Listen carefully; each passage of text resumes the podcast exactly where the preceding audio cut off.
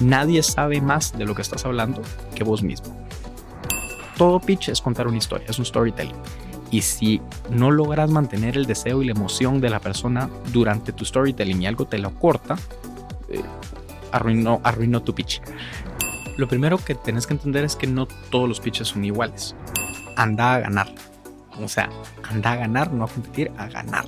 Entonces da todo de ti para ganar. Aquí de verdad no hay, no hay segundo lugar, no hay tercer lugar, solo hay primero.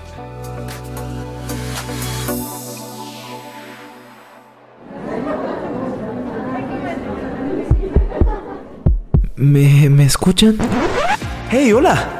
Esto es El Pitch, un espacio donde mentores y emprendedores te ayudarán a mejorar tu pitch. Aprender a hacer un buen pitch no solo sirve para los negocios, también sirve para la vida. El pitch te abre las puertas a un mundo lleno de oportunidades. Agarra el micrófono, porque estás a punto de hacer el pitch de tu vida.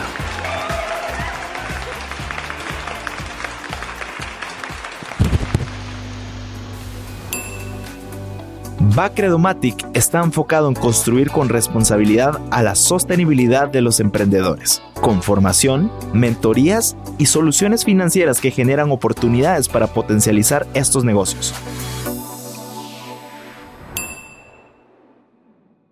Bueno, estamos en un nuevo episodio de este podcast increíble donde cazamos historias de pitch. Y este episodio en particular me emociona un montón porque hoy sí, de hecho te he citado en, episodios anteriores de cosas que, vos me has marcado un montón en, cuestiones de pitch. Siempre menciono ahí varias, varias frases que vos me, me, diste en su momento cuando estaba yo empezando a hacer pitch también. Y, hoy sí tenemos aquí a mi buen amigo Rodrigo Macelli. ¿Cómo estás? ¿Qué tal? ¿Todo bien? Gracias por la invitación. Bienvenido, mano. De verdad, creo que sos de las personas más cracks que yo conozco en cuanto a pitch, con tanta experiencia, pitchando diferentes proyectos. Y, este, de hecho, ya estuviste aquí en el, podcast, pero eh, tratamos justamente sobre el pitch de competencia, que por cierto, si no lo han escuchado, eh, vayan a escuchar el episodio. Pero hoy nos vamos a centrar un poquito más en tu historia de pitch, en tu carrera eh, haciendo pitch. Y bueno, quiero arrancar el primer segmento que es llamado Elevator Pitch. Y aquí no te avisamos ni nada, pero siempre nos gusta comenzar con un pitch.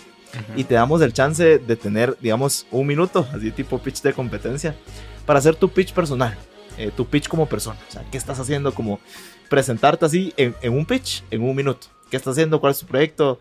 Y, y cuando estés listo, me avisas y arrancamos. Perfecto.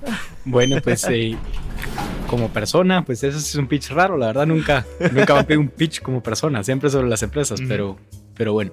Eh, pues yo soy Rodrigo Macelli, eh, manejo diferentes emprendimientos, pero realmente mi empresa principal es True.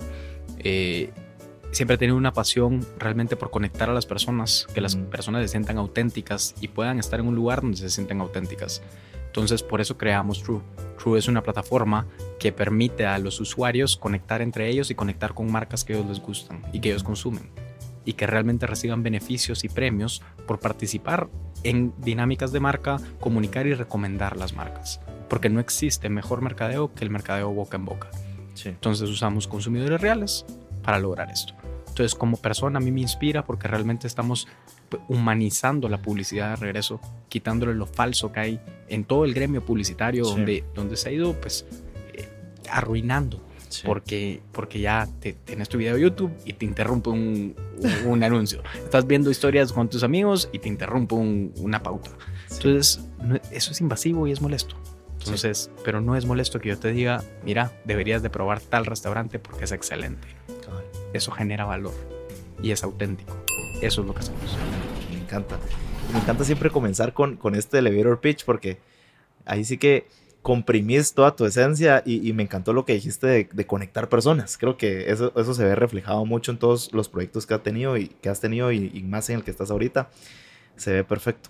Buenísimo, Rodrigo. Bueno, ahora sí, pues, ¿cuál es tu historia de pitch, brother? O sea, ¿cómo, cómo es que llegaste a ser quien, quien sos hoy? cómo arrancó tu carrera de pitch. No sé si te recordás de tu primer pitch, eh, qué proyecto era. Contame cómo te empezaste a meter a este mundo. Sí, el, mundo del pitch está obviamente pues pegado constantemente a, tu carrera como emprendedor. Sí. Porque los pitches sea, desde un pitch de competencia en competencias diferentes hasta pitches literalmente ah, conoces a alguien en un evento y vos en qué estás. Esa es la pregunta perfecta, te está invitando a hacer un pitch. Un pitch de 15 segundos, 20 segundos, ahí tienes que captar la atención. Entonces, mi carrera de emprendimiento empieza con Intersoluciones, una empresa que era pues, una plataforma de tipos de cambio. Eh, era un tema de divisas entre exportadores e importadores, súper interesante. Eh, y esa empieza con mi primer pitch. Entonces, mi primer pitch fue en GSEA, de EO, de la Organización de Emprendedores. Eh, súper, súper bien. No gané la competencia. Llévame a ese momento, o sea, me imagino, o sea, como es primer pitch, no sé, tal vez estabas nervioso. O sea, ¿qué, qué sentiste? Transmitime emociones de qué sentiste cuando había público o estaba el jurado, no sé. Llévame ese momento. Mira, hay, hay un tema interesante. Yo siempre he tenido una, una carrera de hablar en público desde, desde diferentes, pues, eh, en el colegio, en, en, cosas de mi crecimiento, siempre tuve y siempre me gustó hablar en público. Y siempre dije, y siempre lo, lo sigo repitiendo, entre más pequeña es la audiencia, más nervios te debería dar que entre más grande sea. Okay. Entonces, cuando tenés un estadio de 2.000 personas, la gente dice, qué miedo, hay 2.000 personas.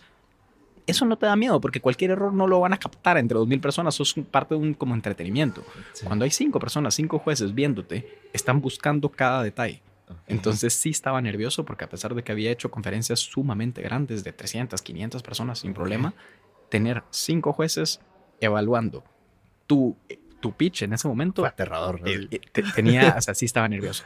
Sí estaba nervioso, pero después me recordé un, un tip de, de, hablar en público que es, nadie sabe más de lo que estás hablando que vos mismo. Ya te lo he dicho antes. Y es justo esa frase la que siempre he citado. y te, te, he copiado esa frase y siempre digo, a mí alguien me, me, me enseñó esta frase y, y justo, qué, qué buenísimo es que, que, lo digas. Es que es cierto, o sea, nadie sabe más que vos. Entonces, uh -huh. nadie sabe más de las y las entrañas de la empresa que estás presentando que vos. Sí. Probablemente del mercado sí pueden saber más, pueden saber más de ciertas tácticas, de ciertos modelos de manejar una empresa, pero, pero realmente de la propuesta de valor que vos estás ofreciendo, solo vos lo sabes. Uh -huh. Entonces, pues eso te baja los nervios. Y me acuerdo entonces emocionalmente fue, bueno, estoy preparado, nadie sabe más que yo de este punto específico que yo, entonces vamos a pichar. Okay. Y no me fue bien, pero...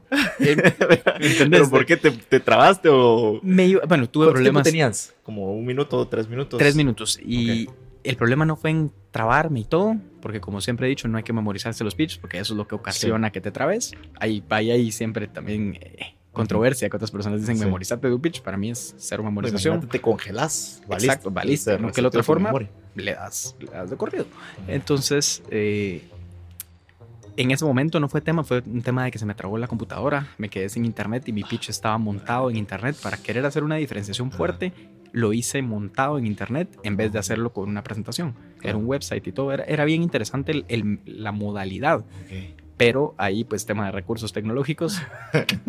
Entonces, ahí es donde fue el problema. Mm. Eh, y obviamente ahí sí, sí entré en pánico en ese momento. Claro, cerré claro. la computadora y seguí pichando sin, sin ayuda visual. Okay. Entonces dije, pues, es que decir, bueno, ajá, dije, bueno, le doy y le sigo. Y pues no, no me fue bien, obviamente tenés un, un, un, una pata coja en ese momento claro, o sea, y, te... ajá, y, te perdió el flujo. Todo okay. pitch es contar una historia, es un storytelling. Mm. Y si no logras mantener el deseo y la emoción de la persona durante tu storytelling y algo te lo corta, eh, arruinó, arruinó tu pitch. Mm. Entonces, pues sí, pues me fue mal también, no sabía nada de lo que estaba haciendo, estaba presentando mal, seguro me iba a quedar sin tiempo, porque okay. cuando se me trabó iba a la mitad del pitch y me quedaba como un minuto, o sea, no, no iba a funcionar bien igual, no solo fue el internet. Ajá. Haz que tu empresa avance con la mejor conectividad a través de nuestras soluciones fijas y móviles. Te brindamos la red más estable, segura y con mayor cobertura, soportada por las salidas internacionales de fibra óptica. Y además contamos con América sin fronteras, la cobertura móvil desde Canadá hasta Argentina. Claro, empresas.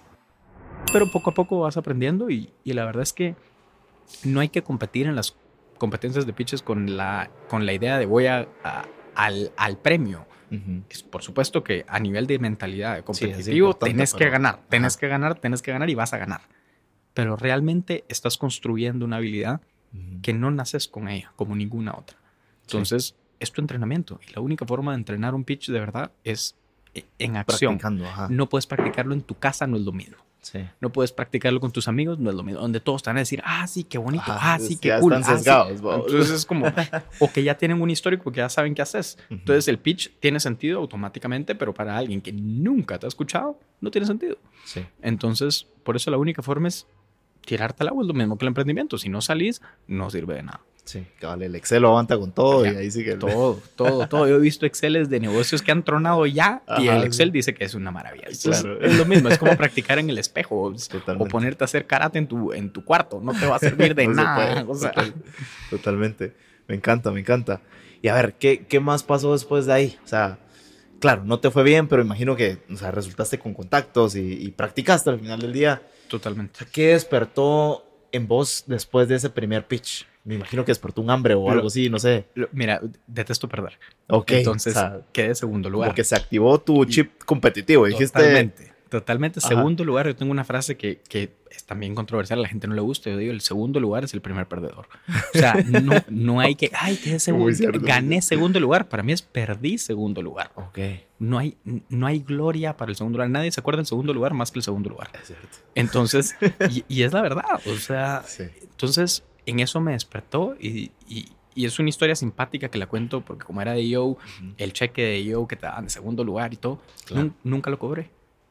Lo pegué en mi oficina, lo puse con tape, el cheque gigante así puesto como si fuera adorno para recordarme yo algún día o voy a ganar esa competencia primer lugar o voy a entrar yo que es ser juez de ese lado y justamente la otra semana soy juez en Wow. En Pero, pero ahí me, me estás ya eh, haciendo spoiler de, de lo que pasó. Qué interesante. Pero sí. Entonces sí sales, sí salís con, con aprendizaje de dónde tengo que mejorar para ganar. Wow, me encanta. Y, y, y, o sea, dame como más carnita de, ok, te entró el chip de competencia y, y hiciste ahí sí que ese- esa motivación de, de poner el, el cheque así como de, de- de trofeo y recordatorio de voy a ir por el primer lugar. ¿Qué Exacto. más pasó? O sea, empezaste a buscar más competencias. Empecé Eh, a buscar un poco cuando te entras. eh, lastimosamente, el, el gremio de emprendimiento en Guatemala es pequeño, está creciendo y crece sumamente rápido, que es algo bueno, pero en toda calamidad hay una oportunidad. O sea, es pequeño, eso significa es muy fácil estar en todo. Ok. Entonces, es bien fácil enterarte de todas las competencias de, de estar en todo. Entonces, solo con ir a los eventos de emprendimiento, con conocer a la gente de emprendimiento, son organizadas por lo general por la misma Casi gente en diferentes organizaciones. Los la de la misma foto, gente. ahí siempre son los mismos. Exactamente. Entonces, con conocerlos te empiezan a decir, métete a esta competencia, métete a esta, métete a esta. Y, y simplemente aplica, aplica, aplica, aplica, aplica. Y de verdad te vas volviendo bueno y de la nada empezás a ganar, empezás a ganar, empezás a ganar, empezás a ganar. Y después empieza a pasar algo que empezás a perder, empezás a perder porque te quieren sacar ya de ahí, porque ya darle chance a los, a los siguientes. Y creo que es válido. Creo que es válido aunque tengas el mejor pitch. Yo hubo un pitch que yo gané y el segundo lugar era honestamente mejor que yo. Ok. Pero cuando llegué con los jueces les pregunté por qué gané yo. Ese pitch está excepcional. Me dijo, yo llevo viendo ese pitch cinco años, ya lo tiene pulido, ya lo tiene perfecto. Hay que darle chance a sangre nueva, si no, no, no mejoras el ecosistema. Mm. Dije, válido. Injusto, pero válido.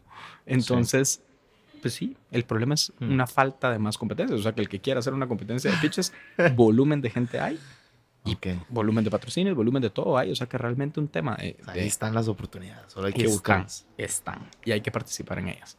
Ok. Entonces, y vas conociendo, te vas topando a la misma gente otra vez en los pitches, ya sabes qué va a pichar cada quien, ya, y vas viendo avances en todos, y si vos vas más avanzado que los demás, ya sabes que tienes un, un mejor chance. Mm, me encanta. Y a ver, en esa, o sea, en esa práctica y práctica y práctica que llevabas con, con diferentes pitch, en ese momento, en- o sea, ¿en qué momento de esa, de esa historia cambiaste de proyecto? Porque sé que después cambiaste Sí. a Tag Life y, Y ¿verdad? ahora True, sí. Ajá. Eh, como funcionó fue simplemente vas, o sea, estás, como te digo, está atado a tu, a tu historia como emprendedor. Entonces, cuando vas cambiando, por ejemplo, Intersoluciones tuvo un problema eh, complejo a nivel de regulación, donde teníamos que resolver algo que era muy caro resolver a nivel regulatorio, entonces no lo podíamos hacer. Entonces dejamos por el lado ese, ese proyecto y dijimos, ok, qué nuevo, empieza Taglife. Entonces, a partir de ese momento, empiezo a pichar Taglife. Y luego hay un rebranding y empiezo a pichar True. Sigue siendo la misma empresa, aquí sí, Sí. no hay un cambio en, en- Hay un cambio de fondo, pero no un cambio de empresa. O sea, es el mismo proyecto, la misma necesidad, resuelta mejor. Cambió de forma, pero el fondo sí. Sí, entonces, eh, lo que vas haciendo, como te digo, es pitchando y te empiezan a invitar por pitches anteriores. Entonces te dicen, ah, el, el de Taglife es como si, ya no es Taglife, ahora es True, no importa. O sea, te están invitando y te están, entonces, dale, y seguís participando y vas cambiando. incluso como son los mismos jueces, esa versatilidad les empieza a llamar la atención que pues, este tipo tiene. Claro, o sea, está iterando y está evolucionando. Exactamente, si no funciona un proyecto, seguís con el siguiente ninguno te va a juzgar si es un emprendedor porque va a decir, sí, yo también entro en otra empresa y, me cambié a esta y hoy tengo esta. O sea, es, es normal. Totalmente. Me encanta. Y, a ver, Rodrigo, vos recordás como, digamos, cuál fue como ese primer pitch que, que, cambió las cosas. O sea, puede ser financieramente o puede ser que en ese pitch eh, hiciste un networking que cambió las reglas de, tu proyecto. ¿Recordás algún pitch en específico? Quizás ganaste y, y eso fue muy clave en tu carrera como emprendedor. Pues mira, han, han habido muchos que te dan un mucho valor, mucho valor, pero hay uno específico que es simpático porque fue justamente el último, eh, que fue en el Volcano Summit. Ah, Entonces, yo, yo, te vi ese día, o sea, te vi ese día antes de pasar. Entonces, ese, cuando gané, eh, uno de los jueces eh, resulta que es el presidente de una corporación muy grande que se acercó a nosotros a decir, mira, quiero un acuerdo de distribución. Entonces, como ese proyecto todavía no está, está pues lo estamos todavía formando y lanzando, eh, no, no menciono qué marcas son y, qué empresas, pero es un corporativo muy grande que nos ayudaría a una distribución mucho más fuerte de la que nosotros podemos hacer. Entonces, eh, es algo que, el, o sea, el, proyecto va, lo que estamos detallando ya son los contratos y la parte legal, pero es una oportunidad súper interesante. Porque se abrió por un pitch. Se abrió por un pitch, o sea, un pitch por un... ¿Cuál era el premio en, en Volcano Summit? No era, ni sabía. O sea, yo me metí a participar sin saber el premio, no me importa. Porque ya no es un tema de eso, porque la cantidad que te pueden dar de premio, digamos un súper buen premio, te dan 5 mil dólares por un pitch, es, plata, a todo el mundo le encanta y qué bueno. Sí. Pero tu negocio que haga 3X, 5X es mucho más de lo que vale cualquier premio. Entonces no es tanto centrarse en el premio, sino centrarse en, en ganar, porque eso te da marca personal, le da marca a tu empresa, te da de qué hablar. Nuestras presentaciones de venta están repletas de todos los premios que hemos tenido y todo te da respaldo. Claro. Entonces, validación. Totalmente. Y hubo otro pitch también que era la Cámara de Industria que esa justamente nosotros no estábamos levantando fondos, nunca hemos levantado fondos en, en ninguna de mis empresas, siempre hemos sido rentables, es parte de nuestra filosofía. Mm. Si no es rentable el proyecto sin fondos, menos va a ser con fondos. Entonces tienes que hacerlo que sea rentable con lo poquito para que cuando haya mucho es mucho más rentable. Se sepa administrar. Exacto. Entonces, mm. eh, en Cámara de Industria, ese también lo gané, que fue Empresa Tecnológica del año 2020 o 2019, si no estoy mal, antes de la pandemia. Okay. Eh, uno de la audiencia, eso no era ni juez, una persona de la audiencia representaba un fondo de private equity en, en Guatemala que, que, que, estaban lanzando, tenían 50 millones de dólares que no habían todavía deployed de capital a, a inversiones. Entonces se nos acercó él y nos dijo, ustedes están abiertos a, a levantar fondos. Y como buen emprendedor, yo estoy abierto a toda oportunidad. Yo le dije, pues, ¿dónde firmo? si, si, la oferta está bien, estamos abiertos. Si la oferta no, no. O sea, depende de qué valor más a generar, porque solo plata no es una inversión. ¿Qué más valor puedes generar? Entonces ya también él se tiene que vender y vos te tienes que vender y es una negociación. En Íntegro nos mueve la pasión por transformar vidas y crear un impacto positivo en las familias y comunidades, creando así espacios para vivir, celebrar y divertirse. Y, empezamos con ellos una ronda, eh, que fue súper interesante el proceso porque es una ronda cuando no estaba levantando fondos, entonces nos ayudó a estructurarnos un montón con toda la información que nos pedía, porque no solo era un, no era un fondo de venture capital, era de private equity. Entonces, cuando estás hablando de private equity, están acostumbrados a empresas gigantes a hacer eh, adquisiciones y fusiones. O sea, se vieron forzados a hacer las cosas extremadamente bien. Exacto. Bien estructuradas. Nos pedían ciertas cosas. Nosotros siempre hemos tenido la filosofía de una contabilidad extremadamente ordenada. Nosotros le decimos una contabilidad kosher. tiene que estar kosher, tiene que estar ordenado, tiene que... Entonces, toda la parte contable, pum, la pedían, la mandábamos, la pedían, la mandábamos. Pero cuando te empezaban a pedir cosas de visión, cosas de, de hacia dónde, proyecciones a futuro, a, 10 años, con nuevos productos, nuevos países, nuevos todos, modelos financieros tan complejos, nos ordenó. O sea que a la mitad del proceso, yo dije, bueno, y, y lo hablábamos con el equipo de liderazgo de mi empresa, les decía, hagamos o no hagamos la inversión, ya nos ordenó un buen este proceso. Entonces, sigámoslo. O sea, hagamos este tipo de cosas. Lo mismo que el pitch. No es el, el hecho del pitch en sí, sino es todo lo que te da, te ordena, te permite eh, hablar mejor, te permite ser más suelto como emprendedor. No perdes nada en ninguna de esas ocasiones. O sea, por ejemplo, si la oferta del fondo es baja, decís que no y ya. La oferta es alta, la aceptas, está cool. Lo mismo el pitch. No ganas, ok, pero aprendes cuáles fueron tus, dónde fallaste para ser mejor en la próxima presentación. Sí, totalmente.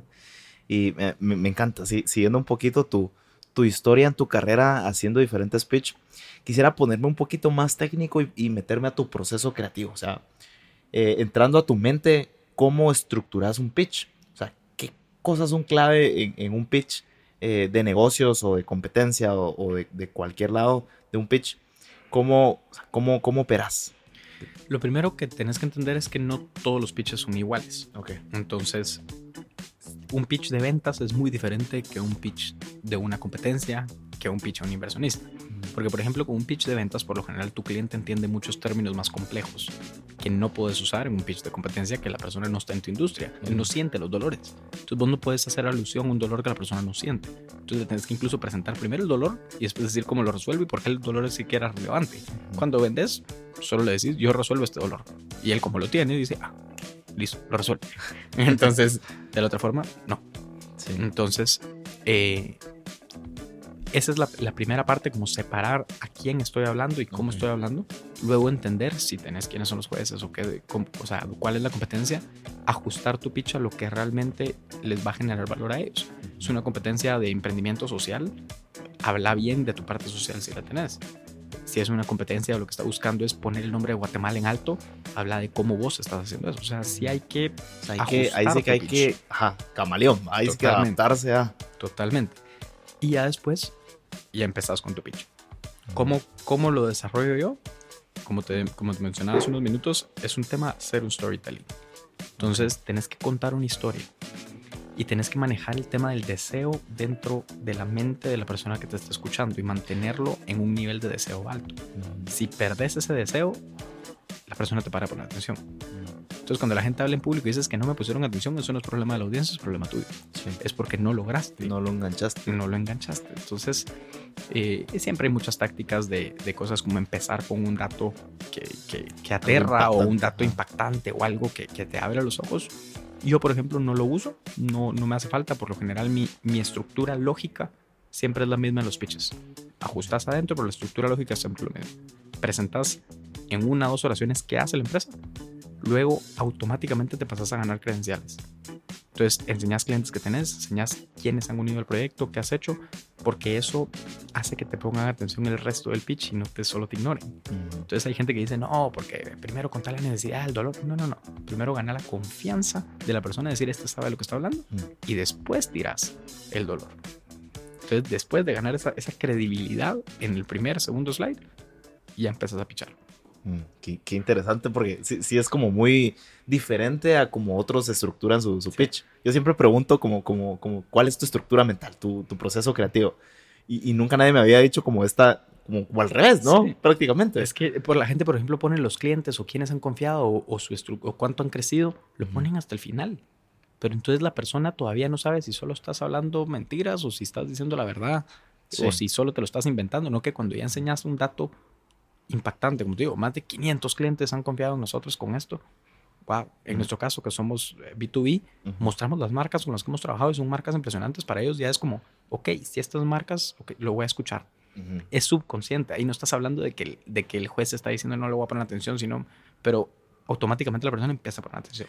Una vez, y, me hiciste recordar esto, porque una vez escuché un podcast eh, justamente hablando de ventas, porque yo recién estoy empezando como a aprender de ventas. Eh, no, no, sabía nada de ventas y, y, ahora sé que hay un método para vender y, y, o sea, sí, sí, sí, es, sí tiene su ciencia. Pero esta, esta persona decía en este podcast, decía, cuando a veces uno tiene un, cliente, si uno tiene a, esa gallinita de los huevos de oro, hay que cacarear los huevos. Totalmente. O presumir a tu cliente. Totalmente. Si tienes al banco no sé qué o a la empresa de no sé qué, presumilo, o sea, presumí que lo tenés y eso va a llamar más clientes. Y cuando cerras un cliente nuevo, hacer la mayor cantidad de ruido posible sobre ese nuevo cliente.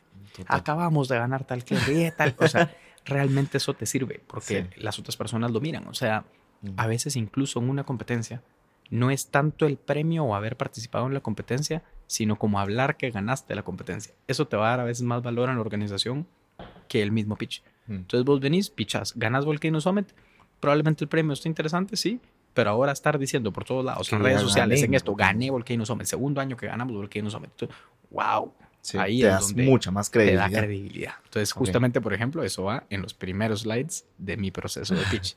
Ok. Todos esos datos. Y después ya presentas el dolor en idioma hu- humano, en un idioma que cualquiera te pueda entender Ujú. porque es un dolor y hablas de qué tan grande es ese dolor y por qué es relevante. Eso presentas tu solución y ya con la solución ya puedes empezar a contar una historia. Entonces, a mí no me gusta hablar mucho dependiendo si, si es requisito o no, por ejemplo, el tamaño de mercado, de todo, porque eso puede ser, o sea, sí, puede ser un poquito. eh, ajá, te puede, no, no sé, no es, no es real. O sea, Sí. sí. el mercado es de 13 billones de dólares en el mundo, sí, pero no estás en el mundo. Sí. Y por más que veas que tu TAM, SAM, SOM, todos esos términos, eh, si le estás pichando un fondo de inversión. Ujú. Porque ahí tenés 20 minutos para hacerlo, media hora para hacerlo. Sí. Eh, en una competencia no es, no es necesariamente relevante, solo explica, es un, es un mercado gigante, todavía hay muchísimo por donde crecer, hay estos competidores, o nadie hace lo mismo que yo, Sí. nunca, nunca no hay competencias, siempre hay Siempre hay competencia, aunque no sean directas, nadie hace lo mismo que yo, perfecto, Sí. pero están estas competencias, haces unos cuadrantes de decir ellos son buenos en esto, pero malos en esto, ellos buenos en esto, malos en esto, y nosotros estamos justo acá. Por ejemplo, eso, eso te ayuda a diferenciarte, a, Mm. a darle el, el panorama del mercado. Porque si, el- si los jueces o la audiencia no entiende el panorama, no, no lo va, no- ¿me entiendes? No, no logra entender por qué sos la solución ideal. Mm.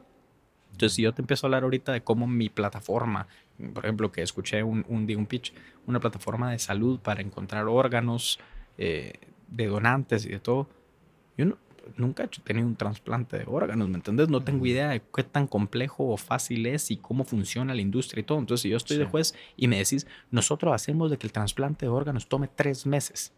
Eso es rápido, eso es lento, eso es bueno, eso es malo. Si no tenés cómo comparar. No tengo comparación. Entonces, cuando estás pichando, Ok. tenés que dar cuál es la comparación. Entonces, decir, nosotros lo que hacemos es, en tema de publicidad, nuestro marketing boca en boca, comparamos. Esto es lo que está dispuesto a pagar el anunciante pagando pauta en Facebook. Esto es lo que está dispu- eh, dispuesto a pagar en influenciadores y esto es lo que está dispuesto a pagar en nosotros. ¿Por qué es tanto más lo que está dispuesto a pagar en nosotros? Porque generamos valor. Entonces ya les diste el panorama de, ok, ese precio es, es alto y se lo pagan. Entonces ahí ya diste la comparación, pero si no solo doy el precio y el que no está en esa industria no sabe si es bajo, barato o qué. Mm, Totalmente. Me encanta, por darnos este, este oro molido, porque de verdad, meternos a, a tu proceso creativo de cómo funciona tu mente en cuanto a pitch es de verdad increíble. ABG cuenta con cobertura a capital y rural, con una amplia gama de vallas publicitarias y pantallas smart, ubicadas en tiendas de conveniencia AAA. Y eso fue todo por hoy, pero no te pierdas la segunda parte en el siguiente episodio. Hey, gracias por escuchar El Pitch, un espacio donde reunimos a mentores y emprendedores que te ayudarán a mejorar tu pitch. El pitch de tu vida te puede llegar en cualquier momento. Más vale que estés preparado. No se te olvide seguirnos en redes sociales como arroba o visita nuestra página emprendete.gt. Suscríbete hoy a Spotify, Apple Podcast o en tu aplicación favorita para escuchar tus podcasts. Podcast.